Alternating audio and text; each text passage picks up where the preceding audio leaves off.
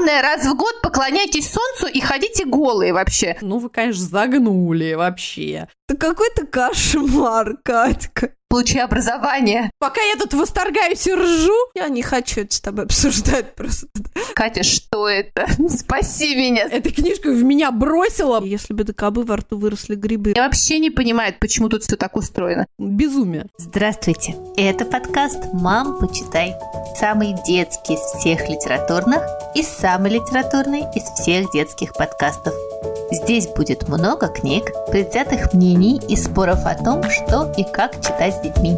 А спорить и делиться мнениями с вами будем я, Катерина Нигматульна. Я Катя Владимирова. И я, Екатерина Фурцева. У меня двое детей, Никита, ему 13, и София, ей 11. Моему сыну Дане 7 лет. А у меня трое детей. Жене 14, Василию 8, а Тоне 2 года. В нашем подкасте мы пытаемся найти книги, которые должен прочитать каждый ребенок. Все рекомендации и много всего интересного вы найдете в нашем инстаграм подкаст «Мам, почитай». Нам очень важна ваша поддержка, и мы радуемся вашим чаевым. Все очень просто. Переходите по ссылке в профиль и оставляйте нам столько, сколько считаете нужным. А если вы вдруг находитесь в дремучем то можете воспользоваться нашим PayPal. Мы поднимем в вашу честь чашку чая или бокал просека и накупим себе новых детских книг. А сегодня с девчонками мы решили наконец устроить день непослушания и поговорить, наконец, про взрослые книжки, а не про детские. Да-да, мы иногда в тайну от детей покупаем себе и взрослые книжки и читаем их э, под кроватью с фонариком, пока никто не видит, прячась от э, толпищ детей, которые бегут на тебя и кричат «мама, дай поесть», «мама, дай попить», «мама, я хочу то и все, то попробуем сегодня поговорить э, про взрослые книжки. На самом деле очень давно хотели записать этот э, выпуск. Ну, девчонки, рассказывайте мне, есть ли у вас время читать взрослые книжки? Ну, я читаю. Я читаю, но на самом деле спасибо Storytel, потому что я, правда, много слушаю. То есть благослови Господь вообще, да, компанию Storytel. Вот так вот вам скажу. Они не платили нам за рекламу. К сожалению. Storytel, заплатите нам за рекламу. Заплатите нам немножечко денежек, Storytel. Немедленно. Переходите по активной ссылке, указанной. Владимир, ну я тебя поддержу просто рьяно. Я тоже обожаю слушать книжки. Правда, я слушаю на Литресе, который нам тоже ничего не заплатил. Но мы ждем, ждем Литрес, Storytel, мы вас обожаем, приходите к нам спонсорами. Вот, и я очень люблю слушать книжки, потому что это экономит время, когда ты убираешься, гуляешь с собакой, можно послушать кучу всего. А когда я в отпуске, э, я очень люблю читать бумажные книжки, люблю там черкать, писать э, на полях, делать какие-то заметки, тащить вот эти тома обязательно с собой в поездке, так что просто, конечно, обожаю. Но я сейчас пребываю уже полтора года в состоянии магистратуры, когда читаю я не то чтобы очень по выбору, а по надобности, и, конечно, я тоскую по тому моменту, когда буду читать в захлеб только то, что мне хочется, только то, что я выбрала. Я безумно соскучилась по английским книжкам. А так читаю очень-очень много, но, к сожалению, не всегда то, что сама выбрала, Хотя, с другой стороны, магистратуру я сама себе, в общем-то, и выбрала. Фурец, у тебя как? Ну, мне кажется, у нас, знаете, с вами как это, по экспоненте. Чем больше детей, тем меньше взрослых книг в твоей жизни. То есть я, конечно, с ног до головы вся завалена и заставлена книжками, но обычно все таки это книжки такие 0 плюс и там дальше до таких подростковых. Но в целом я, конечно, считаю, что подростковые книжки, они особо не отличаются от взрослых, и с огромным удовольствием их читаю тоже.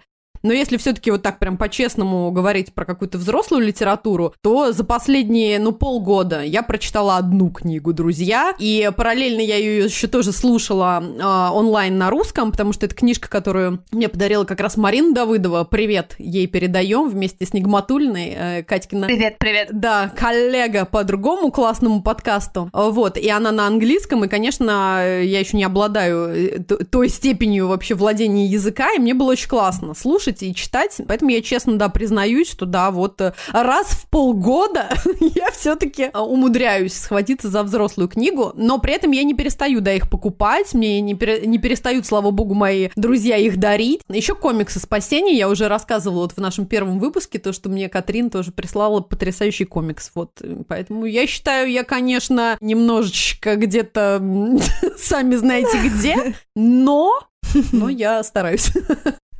Ну, давайте начнем. А, я хочу рассказать про книжку, которую я как раз прочитала в августе во время своего месячного отпуска. Какие это были времена, девочки? Прекрасный месяц отпуска. И это удивительная книжка Салли Руни «Разговоры с друзьями». Вообще про Салли Руни я уже рассказывала, когда мы говорили про книги Янка Далт и говорили про ее книжку «Нормальные люди». На самом деле она вышла второй а, у нее, а вот разговоры с друзьями это была ее первая книга, но в России они вышли немножечко наоборот, да, сначала вышли нормальные люди, а потом разговоры с друзьями. И вот э, на мой субъективный взгляд, Салли Руни, конечно, идеальный певец современности, идеальный рупор миллениалов. Вот никто лучше нее не передает э, вот это ощущение того, каково это быть сейчас 20-летним, 25-летним, а, у нее это получается просто филигранно. А, при этом книжка, всем советую ее со стороны легкости чтения, так как она называется «Разговоры с друзьями», там в основном диалоги. А мы все знаем, что диалоги читать ну, легче всего и прекраснее всего. Это история двух подружек, а, Фрэнсис и Бобби, которые начали дружить еще в школе, и у них а, были даже романтические отношения, они встречались какое-то время, но потом расстались, а, и при этом остались очень хорошими друзьями, и вот это вот их отношение друг к другу перенесено через всю книжку, и они постоянно разговаривают, постоянно обмениваются смс-ками, выгружают чаты друг друга, чтобы их сохранить, если вдруг они исчезнут. А, и при этом, конечно же, параллельно а, закручивается очень много сюжетов. А, Фрэнсис, девушка, такая главная героиня этой книжки, она поэтесса, она пишет книжки, рассказы, очень талантливая, и она влюбляется в взрослого довольно-таки мужчину, их друзей общих, который между прочим, еще и женат. И вот это их отношение такое очень нежное, очень трогательное, но при этом хрупкое и с э, большим количеством проблем и препятствий, оно, конечно, вызывает в душе очень много эмоций. И при этом э, идут еще э, несколько историй, история с ее отцом, история с ее заболеванием, оно а, не летальное, но все-таки оно доставляет ей очень большое количество проблем. А, Все это происходит эм, на таком прекрасном полотне города Дублин, и, конечно же, прямо чувствуется вот эта Ирландия, этот и холод, э, и и одиночество. Мне кажется, Дублин идеальный город в этом плане. Еще Джойс нам всем э, про это рассказал.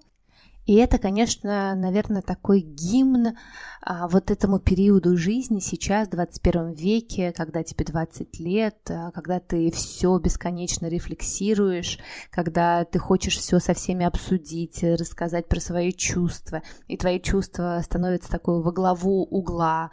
Это, конечно, прекрасная, прекрасная книжка. Кстати, по ней сейчас снимается сериал – я всем очень советую, особенно, знаете, для какого-нибудь такого а, летнего чтения э, или весеннего, легкого, когда вам хочется погрузиться в вот этот период и вновь встать на некоторое время 20-летним, беззаботным, но когда тебя а, просто каждая твоя эмоция ставит в тупик, и ты не знаешь, как с ней справиться, и она окажется для тебя центром вселенной.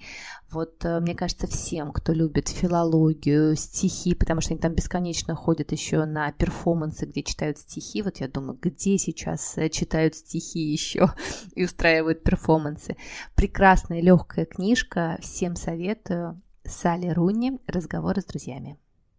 Девочки, ну я хочу рассказывать про Элизабет Гилберт, которую я просто страстно полюбила. Ну, то есть я из тех, кто старается, конечно, не делить литературу на жанровую, там, И не жанровую, нишевую, не нишевую, женскую, не женскую. Но, конечно, это делаю.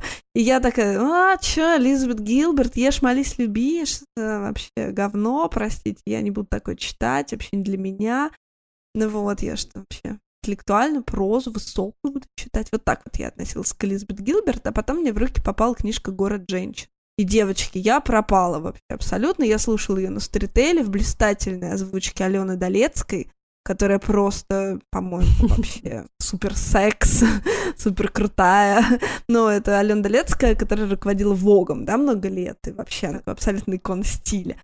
Ну вот, и она э, настолько подходит этой книге, вот, потому что книга это про Нью-Йорк 40-х, 50-х, и она про театральные подмостки, про разные спектакли, про моду, mm-hmm. про платье. И вот это все, конечно, настолько органично озвучивает Долецкая. Они просто с этой книгой есть э, суть одно и то же, вот ей-богу. И это очень такая, с одной стороны, феминистическая книга, да, и вот до того, как это стало мейнстримом, с другой стороны, она очень неагрессивная, очень смелая, острословная, не знаю, в общем, в, в ней правда вот есть все, что нужно для того, чтобы противостоять вообще октябрю и ноябрю средней полосы. Вот я читала эту книгу осенью тоже, и я вот ужасно рекомендую, потому что это правда избавление, спасение, вообще даже просто счастье. Вот, книга просто счастье. И хочу сказать, что в... потом я купила ее в бумаге, и у нее, конечно, совершенно ублюдская обложка, но ублюдские обложки в отечественном книгоиздании это прям отдельный вообще, да, занимательный жанр, но она правда вообще замечательная. И чудесная цитата из нее на одной из первых страниц. В 12 лет, пишет нам автор, я могла шить корсет на китовом усе, Хотя после 1910-го никто, кроме бабушки Морис, корсеты не носил. Мне кажется, это просто идеально. Ну вот, и в общем, с тех пор я полюбила, значит, страстно Элизабет Гилберт и нашла еще одну ее книжку, она называется «Происхождение всех вещей». И, в общем, если «Город женщин», мне кажется, я втюхала всем своим подружкам, потому что там все эти платья и вообще э, очень много свободы, свободы заводить отношения, свободы выбирать мужчин, свободы заниматься сексом без любви, свободы дружить с мужчиной и выбирать его как, не знаю, soulmate и вне всякого физического контакта любить. Ну, в, в общем, там правда много таких вещей, о которых, ну, вот в 2021 году мы думаем, а не в 40-х, а там это все вот уже тогда происходит. Всех своих подружек заставила это прочесть, а происхождение всех вещей, она, ну, совершенно другая. То есть если в «Городе женщин» очень много секса, то в происхождении всех вещей секса нет. Главная героиня — это ученая 19 века, женщина, такая тетка ботаник. И причем ботаник не в смысле, что она ученая, а она true ботаник, то есть она изучает растения на полном серьезе. И она старая дева. Не, не, нет секса, и его не случится никогда. У нее не будет mm-hmm. ни мужа, ни детей. В общем, вот такая вот ее жизнь. И при этом она проживает удивительно mm-hmm. полную, удивительно страстную, удивительно прекрасную жизнь вообще, полную вообще удивительных открытий, встреч и вообще совершенно, не знаю, каких-то сокрушительных таких событий, и в этой книге есть и Чарльз Дарвин, и как залив Матавай, и таитянские племена, и мхи, и орхидеи, она занимается мхами. Ну, то есть вот, казалось бы, тетка ботаник, которая занимается мхами, ну, что-то скучнее сложно себе вообразить. Очень интригующее, да. Да-да-да. Но просто поверьте мне на слово, девочки, это удивительная книга. Вот такой я фанат, да, Элизабет Гилберт с тех пор происхождение всех вещей «Город женщин» в одной книге очень много секса, в другой книге очень мало секса, и обе они совершенно прекрасны. Очень рекомендую. Я вот, кстати, хотела сказать, что мы уже поржали в самом начале про э, что там ешь, люби, молись, или как, да, в каком да. порядке это обычно. Но мне, кстати, например, очень нравится фильм. Иногда в режиме тупки какой-то я очень люблю посмотреть на прекрасную Джулию Робертс. Ну, видишь, я его не видела из тех же самых снобистских а, соображений. Мне кажется, мне нужно уже просто прекратить вот это все и уже посмотреть его, да. Да, я люблю очень, кстати, в какие-то минуты вот такого, знаешь, так, надо, надо срочно что где, где по-честному тебе могут сказать, слушай, иди уже жри пиццу и не парься, если не влезаешь в свои штаны, трусы, купи новые, просто больше в размера. Вот мне иногда подходит очень вот этот вариант, и я прям с удовольствием смотрю. Класс, дайте две. А я вам хотела рассказать вот как раз про ту самую единственную, в общем-то, взрослую по-честному книжку, которую я прочитала за последние полгода, которую мне подарила Марина Давыдова. Называется она «Ученица», «Educated», и это история автора Тары Вестовер, которая вообще-то такая настоящая тру дочь фанатика Мормона из Айдаха, штата Айдаха. И она совершенно внезапно, мне кажется, вообще для нее самой и для всего мира стала профессором Кембриджа и самой любимой писательницей Билла Гейтса, Опры Уинфри и даже Барака Обамы. Два года назад она написала эту книгу. По сути, это, в общем-то, мемуары и воспоминания про ее жизнь в семье мормонов, в которой было целых семь детей. И эта книга, внимание, целых сто недель продержалась в списке бестселлеров по версии Нью-Йорк Таймс. Я прям супер благодарна Марине, что она этой книжкой в меня бросила просто из Калифорнии ко мне в Мэриленд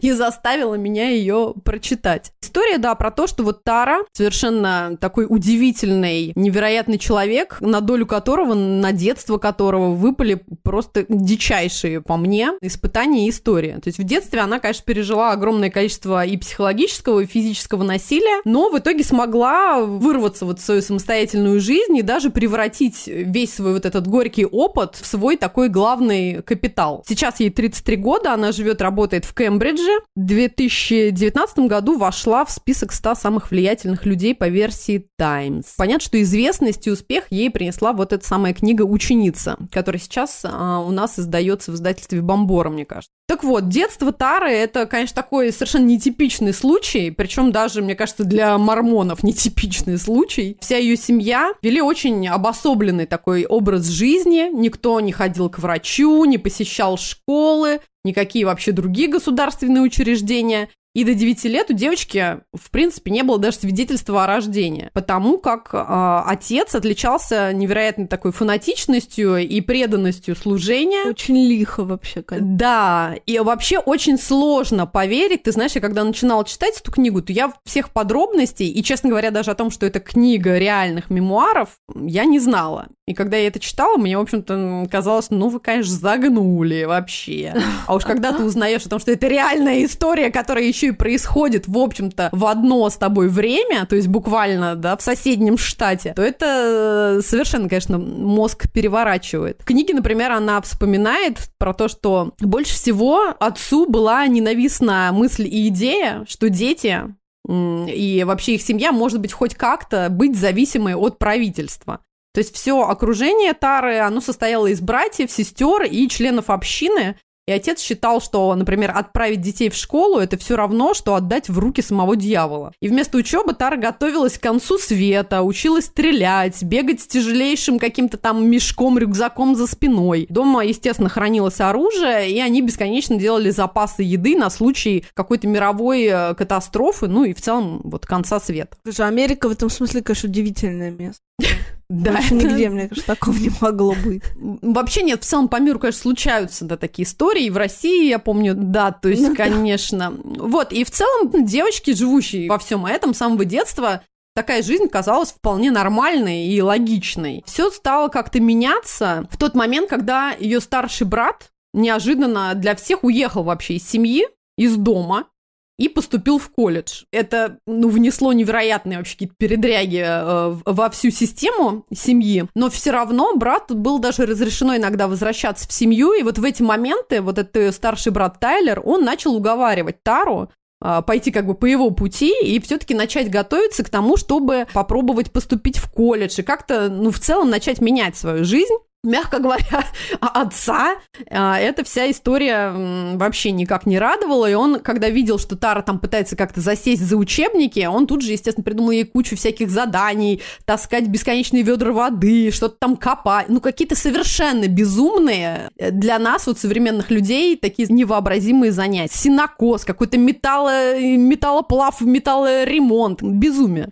А за учебниками она ездила целых там 40 миль, это примерно 65 километров, от дома до ближайшего книжного магазина. И все это приходилось еще делать в тайне от семьи, при этом не бросая какую-то вот эту тяжелейшую работу помогать отцу и матери. И в итоге невероятным образом, не с первого раза, но все-таки она поступила в колледж. И вот тут, как Тара сама пишет, насколько сильно вообще она отличается от своих сверстников, она поняла только в тот момент, когда она заселилась в общежитие колледжа Вайдаха. Соседки ее, безусловно, тут же не взлюбили. Во-первых, она им казалась очень странной, грязной, в какой-то старой одежде. Достаточно промытой. Да, да. На лекции, например, она, когда услышала историю про Холокост, она подняла руку и сказала, что «А, а о чем вы вообще рассказываете? Что это такое? Такого не может быть. Боже. Естественно, все ее однокурсники выпали в осадок, и вообще многие посчитали, что это какая-то грубая такая очень, может быть, шутка или что-то за маразм. То есть она поняла, насколько сильно она не просто вырвана из жизни, но вообще вот из мировой истории, культуры. Mm-hmm. То есть ее это поразило вообще совершенно. Да, меня это тоже сейчас поразило. И как она сама говорит, что ей вообще все время да, казалось, что э, сейчас вот ее кто-то разоблачит, что она не может, не имеет права находиться в колледже, что в ней есть что-то такое гнилое, неправильное, ничто ее не может изменить, дать ей шанс э, меняться, что она изначально вот очень такой какой-то испорченный человек, вообще непонятно, как с этим жить. И дальше хотела вот зачитать ее классную цитату. Когда я переживала опыт расставания с семьей, я стала очень чувствительна к сюжетам книг, фильмов и даже рекламы. Мне показалось, что много говорит о поддержке верности своей семье, но совершенно мы не говорим о том, как мы сами себя чувствуем, когда верность семье идет в разрез верности себе. И это, конечно, очень важная тоже история про то, как она сумела порвать вот эту связь. Она, к сожалению, ну не знаю, или к счастью, она не общается со своей семьей, и для нее это слишком сложно и больно, то есть поддерживает отношения только со старшим братом. Конечно, вся книга, она про то, что образование, знание, учеба в любом возрасте это, ну, невероятный просто какой-то бонус и счастье, и возможность в нашей жизни. И тоже вот просто классную цитату зачитаю, наверное, чтобы всех уже заинтересовать этой книжкой. Этот процесс обретения собственного «я» можно называть по-разному. Трансформация, метафора, фальш, предательство. Я называю его образованием. Вот, то есть книжка меня, конечно, поразила. Да, в самое сердце. Вау. Фурец, это мне, знаешь, напомнило, сейчас смотрю э, сериал The Morning Show, вышел второй э, сезон как раз, и там начинается ковид у них в Америке, и а, выходит девочка-кореянка, которая является главой э, отдела новостей у них в а, утреннем шоу. Вообще весь сериал построен вокруг э, телевидения и вокруг вот этого утреннего шоу, которое идет. Там, кстати, играет прекрасная Дженнифер Энистон. И вот эта девочка-кореянка выходит, и кто-то на нее набрасывается с кулаками, что вот, это вы, китайцы, а, привезли сюда коронавирус, и она ему говорит «Go get educated», «Пойди и получи образование. Мне кажется, это очень важная мысль, на самом деле, про то, что очень часто мы просто, конечно, находимся в неведении своего неведения, и выбраться оттуда очень сложно. Ну а я буду рекомендовать вам вторую книгу. Я даже не знаю, как ее рекомендовать, потому что а, Лоран Бине, мой обожаемый французский писатель, довольно тяжелый и сложный. Я однажды порекомендовала его другую книжку «Седьмая функция языка» своей подружке, и через э, месяц мы с ней встретились, и она говорит, Катя, за что? Я не могу продраться даже через первые 20 страниц. Поэтому это такая рекомендация Э, особое, если вы любите подобную литературу. Вообще у него вышла новая книжка, которая называется «Цивилизации». И «Цивилизации» — это книга, которая представляет жанр ухрония. Вот есть утопия, а есть ухрония. Что такое ухрония? Это такой жанр, когда автор делает допущение, а что было бы, если бы время пошло не так, как пошло, если бы какое-то событие а, в истории а, изменила этот ход истории, этот эффект бабочки знаменитый. И что было бы, если бы, я не знаю, Петр I э, не поехал в Европу, а остался в России строить корабли сам, как ему это видится. Что было бы, если бы Людовик XIV Солнце не построил Версаль а, и не стал диктатором полным? Вот это все называется ухрония. И цивилизации написаны именно в этом жанре. А, Лоран Бине делает такое допущение, а что было бы, если бы не Европа завоевала Америку, вот Фурцева тебе это будет очень актуально, а наоборот, эм, все цивилизации, которые находились эм, в Северной и Южной Америке, завоевали Старый Свет. Да, все прекрасные инки, майя, довольно же были развитые цивилизации. И его книжка построена из четырех частей, что тоже, конечно, меня просто поразила. Первая часть – это хроники викингов. Мы знаем, что до Америки первыми доплыли как раз викинги. Лейф Эриксон, в честь которого назвал, назван был как раз э, телефон. Э, он приплыл туда первый, но викинги не оставили там поселение. А Лоран Бине делает допущение, что они приехали и научили жителей, которых там встретили, использовать железо и э, изготовлять оружие. А, это очень важное допущение. А, и потом, как бы они там растворились в местном населении, и все. И вот эта первая часть написана в формате хроник викингов, прямо таким языком викингов. Вторая часть это дневник Колумба, конечно же, который доплыл а, уже позже, да, в 15 веке э, до Северной Америки. И в этот раз, когда Колумб э, приплывает в Америку, он там находит не просто какие-то дикие племена, которых быстро, значит, уничтожает э, и покоряет себе. Я думаю, что вы знаете, да, что Колумб это такая одиозная фигура, потому что он очень много, э, к сожалению, э, истребил местного населения, и сейчас даже спорят в Америке, стоит ли э, праздновать День Колумба, потому что он был такой не очень приятный для местного населения человек. Но при этом, да, вот он доплывает, и а, там оказывается, что у племен уже есть оружие, они довольно развитые, и, в общем-то, он обратно до Старого Света не доплывет. И вот эта вторая часть – это его дневники. И он там а, встречает как раз одну из местных цариц, а, и ее девочки преподают испанский язык, вот они так начинают э, учить испанский. И когда эта девочка уже вырастает, а, то а, целая экспедиция а, уже этих племен плывет в Старый Свет, и это безумно интересная часть, потому что это такой взгляд другого. Это когда они приплывают а, в Европу, где вовсю бушует э, реформация, и все друг друга убивают, и они при, приплывают и не понимают, а что это вообще за мужик на кресте, а что ему все поклоняются, а почему тут, значит, вот так можно креститься, а так нет. И они говорят, это все нечестно, давайте-ка мы все это уберем. И вообще, главное, раз в год э, поклоняйтесь солнцу и ходите голыми, и нормально будет, и все будет хорошо. И вот этот вот взгляд другого, когда они приплывают э, и говорят, а что это все в одежде ходят, можно голыми ходить, и так хорошо.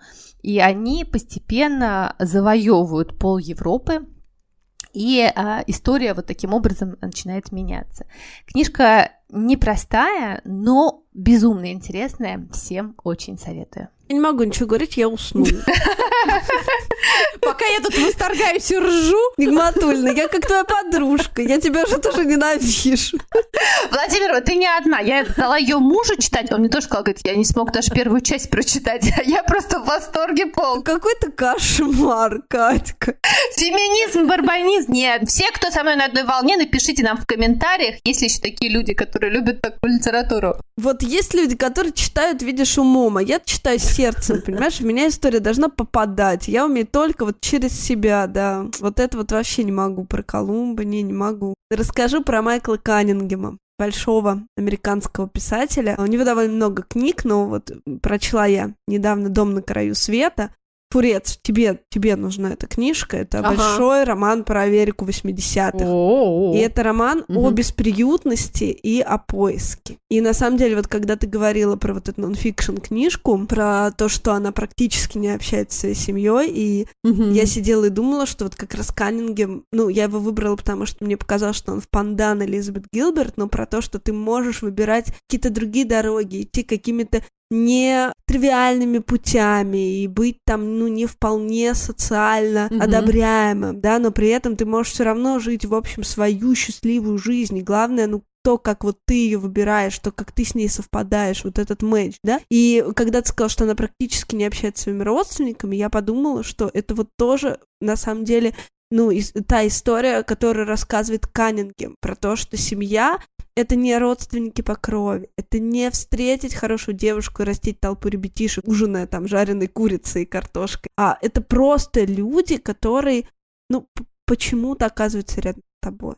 Даже, может быть, не обязательно, потому что ты их выбрал. Просто так вот, ну, так заворачивается твоя жизнь. И для меня, на самом деле, это вот, ну, удивительная какая-то история. И Галя Языфович, она тоже говорила про эту книжку в одном из эпизодов э, «Книжного базара», и она говорила, что вот Каннингем в каком-то смысле дал возможность появиться роману Хани Нагихара «Маленькая жизнь». Очень болезненный, про четырех мужчин с очень-очень разными жизнями и с, с одним, в общем, страшно травмированным героем. И почему? Потому что после Каннингема авторы в один голос и все современные книги в один голос говорят про то, что семья — это люди, которые называют себя семьей, больше ничего. И вот эта мысль, мне кажется, ужасно важной. И как-то вот очень много я тоже думаю про это последнее время и ужасно рекомендую. Вообще книга, которая правда вот, ну, взяла меня за сердце, Майкл Каннингем «Дом на краю света». Ну, вот Салли Руни это тоже про это. На самом деле, что твои друзья иногда становятся твоей семьей, причем, знаешь, иногда это бывает не на всю жизнь, а на какой-то период жизни. И это тоже нормально. Это так, это так. На, на, на самом деле не могу сказать, что мне близка эта позиция. То есть вот в той парадигме, в которой я выросла и была воспитана, вообще это все совсем иначе. Это вообще какая-то, на самом деле, довольно новая для меня мысль, которую я, ну, вот конкретно сейчас переживаю. А я хотела как раз, знаете, что еще добавить, что меня тоже очень как-то греет и радует, на самом деле, идея и мысль про то, что у тех людей, у которых не сложились отношения с их семьей, вот с их кровной настоящей семьей, вырастая, они, правда, могут вот иметь в голове эту мысль и тот шанс, что они найдут себе новую семью из своих друзей, из тех людей, которых они будут любить, кто будет любить их. То есть, конечно, безусловно, это не просто. Многое должно быть решено и проговорено и прочее, прочее. Но то, что шанс того, что ты можешь выбрать себе новую семью, мне кажется, это очень важная мысль. Девы, расскажу вам про вторую книгу, которая на самом деле подростковая, и первыми в нашей семье ее прочитал мой муж Миша, а потом Женька, и, как вы все знаете, пересказали сначала мне, мы с ними все это обсудили, Это просто узнаю фурт. Да, она меня ужасно зацепила. Как раз, я думаю, вот возвращаясь к теме семьи, теме религии, как это ни странно. Я буду рассказывать, и вы точно поймете, что она супер перекликается с вот книгой ученицы. Это для меня, конечно, было так удивительно, как мы параллельно вдруг из разных вселенных, но выбрали очень э, похожие истории. Кроме Нигматулины попрошу. Потому что у тебя мозг, да? А у нас твое сердечко. Так, слушаем мозгом и сердечком, значит, и выбираем книжку. Вот, давай. Книга всех вещей. Автор Гюс Кёйер. Издательство «Самокат» первый раз эту повесть напечатала аж в 2013 году. Тогда, ну, вообще как-то о домашнем насилии в России говорили очень мало. И книга произвела невероятное впечатление, сильное, горькое, печальное, эмоциональное на всех вообще читателей. А цитата из книжки «Чтобы стать счастливым, надо просто перестать бояться» меняться навсегда стало одним из девизов даже издательства. И автор сам говорит про то, что Вообще-то он хотел написать э, историю про свое счастливое детство. Всю жизнь мечтал. Ха-ха. Но, да, как вы понимаете, детство немножечко подвело, поэтому что получилось, то и получилось. Такую книгу уже написал Владимир Набоков, она называется «Другие берега», и другой такой книги просто больше не будет. Да, в итоге, да, он очень, э, ну, таким очень простым, доступным, эмоциональным, насыщенным очень языком честно рассказывает про очень несчастливое счастливое детство, которое мальчишка проживает довольно в такой тоже неоднозначной семье. При этом все равно, безусловно, не забывает автор и о любви, и про поддержку друзей, про поддержку близких, и главное, про веру в себя. Все это дает, конечно, героям силы бороться, как-то менять вообще свою жизнь. Мне все время вот такие болезненные, трудные книги, они во мне поселяют вот эту надежду и одновременно радость за смелость героев, за то, что вопреки всему происходящему они меняют свою жизнь. И вот классная цитата тоже. Кстати, кем ты хочешь стать, когда вырастешь? Счастливым человеком, уверенно ответил Томас. Когда я вырасту, я стану счастливым. Вообще такой очень важный диалог книги всех вещей. Томас не чувствует вообще себя счастливым в свои 9 лет, а это, да, ну, казалось бы, то самое время, когда принято считать, что детство такое беззаботное, радостное, чудесное. Должна заиграть песню «Детство моего чистые глазенки», нам. Вот самая грустная песня на свете, которую я сейчас спою вам грустнее ее. Быть может, наверное, лишь детство мое, хуевое детство. Абсолютно.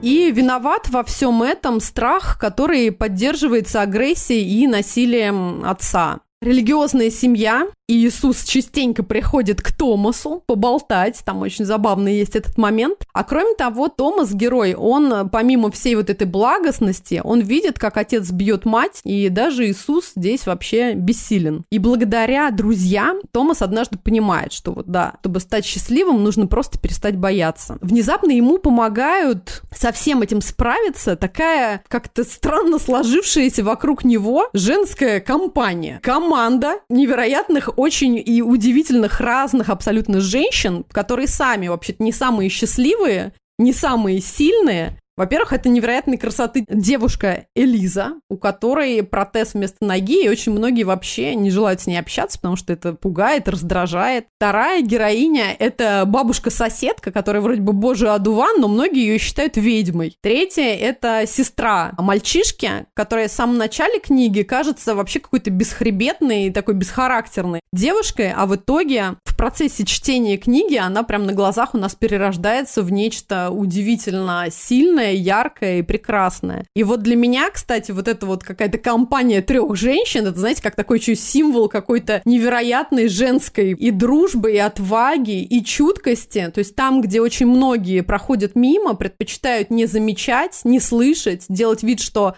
это дело отдельной семьи, нас это не касается, очень часто именно женщины, мне кажется, вот со своим каким-то материнским чутьем, с какой-то искренней жалостью очень хорошей и желанием поддержать, даже если ты понимаешь, что ты слабее, ты можешь не справиться, но женщины не могут пройти мимо. Для меня это прям была тоже отдельная какая-то радость а, вот этих героинь вдруг узнать, увидеть. Короче, мне ужасно все это понравилось. Girl Power. Да. Очень круто. В итоге получилась книга о том, откуда берутся несчастные взрослые, и как эти несчастные взрослые, в свою очередь, если не разберутся со своим детством, растят будущих несчастных взрослых. Я тебе хочу сказать, что они даже если разберутся, в общем, растят там, сомнительно счастливых детей иногда бывает. Главное копить деньги на психотерапевта. Поэтому переводите нам, пожалуйста, чаевые, чтобы мы ходили к психотерапевтам и записывали вам психологически здоровый подкаст.